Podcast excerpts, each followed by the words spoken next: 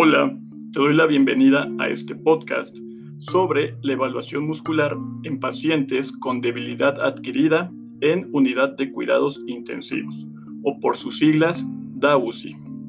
Mi nombre es Salvador Aguilar Nava y soy fisioterapeuta. Para iniciar, debemos definir a la debilidad adquirida en unidad de cuidados intensivos de acuerdo a la Sociedad Americana de Tórax, la cual define a la DAUSI como un síndrome de debilidad muscular en las extremidades de manera generalizada, que se desarrolla mientras el paciente está gravemente enfermo y para la cual no existe una explicación alternativa que no sea la propia enfermedad crítica. Además, este síndrome se caracteriza por la disminución de la fuerza muscular, generalmente asociada a atrofia, y que se representa por un inicio agudo, difuso, simétrico y generalizado, cuya aparición se atribuye a una enfermedad crítica sin otra causa que lo justifique. La debilidad adquirida no solamente afecta a los músculos de las extremidades, sino también puede afectar a los músculos que participan en la respiración, principalmente al diafragma. Si bien su etiología es multifactorial, su desarrollo se asocia a una inmovilización prolongada relacionada a la estancia en la unidad de cuidados intensivos o al tiempo de hospitalización, apareciendo hasta en un porcentaje mayor del 70% en pacientes que requieren más de 7 días de estancia y principalmente en los que reciben ventilación mecánica invasiva.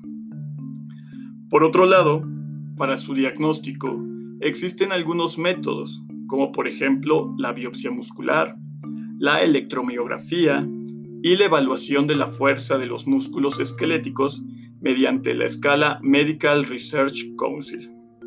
De estos métodos mencionados, el más simple para evaluar la fuerza muscular y la debilidad adquirida es a través del análisis de la escala Medical Research Council, o por sus siglas MRC la cual resulta ser una herramienta aceptada, con validez y segura para aplicar sobre el paciente.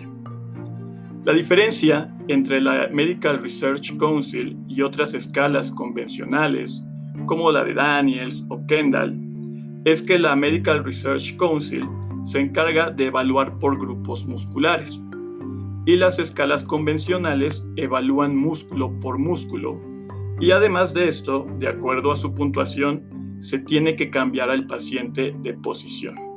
En este contexto, la evaluación mediante la Medical Research Council se puede realizar en posición de cúbito supino.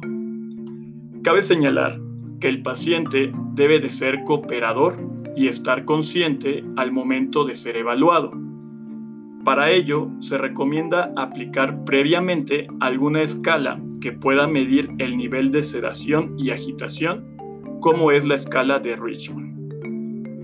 Si el paciente se encuentra en condiciones, se procede a aplicar la escala Medical Research Council, la cual evalúa en miembros superiores la extensión de muñeca, la flexión de codo y la ABD de hombro. Y en el caso de los miembros inferiores, evalúa la dorsiflexión de tobillo, la extensión de rodilla y la flexión de cadera. En cuanto a la puntuación o el sistema de puntuación, no varía mucho en cuanto a las puntuaciones que manejan las escalas convencionales, siendo un puntaje numérico que va del 0 cuando la contracción no es visible, 1 cuando la contracción es visible pero no hay movimiento de la extremidad, Dos, cuando existe movimiento activo, pero no contra la gravedad. Tres, cuando hay movimiento activo y vence la fuerza de gravedad. Puntuación de 4 cuando existe movimiento activo y se vence la gravedad además de una resistencia moderada. Y por último el puntaje número 5 que se evalúa exactamente igual que el 4, pero aquí se aplica una resistencia total o una resistencia máxima.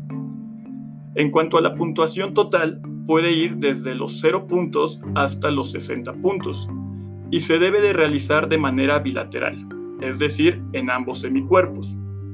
Algo muy importante es que si la puntuación final es menor a 48 puntos, es posible diagnosticar al paciente con debilidad adquirida. Cabe destacar que el periodo de descanso entre cada medición debe de ser preferentemente menor a 30 segundos, a menos que el paciente requiera mayor tiempo para recuperarse. En cuanto al algoritmo de aplicación, es recomendable iniciar con el grado 3 y dependiendo del resultado obtenido, podemos dirigirnos ya sea a evaluar el, 4, el grado 4 o el grado 2 y de ahí seguir moviéndonos hasta encontrar el puntaje correcto.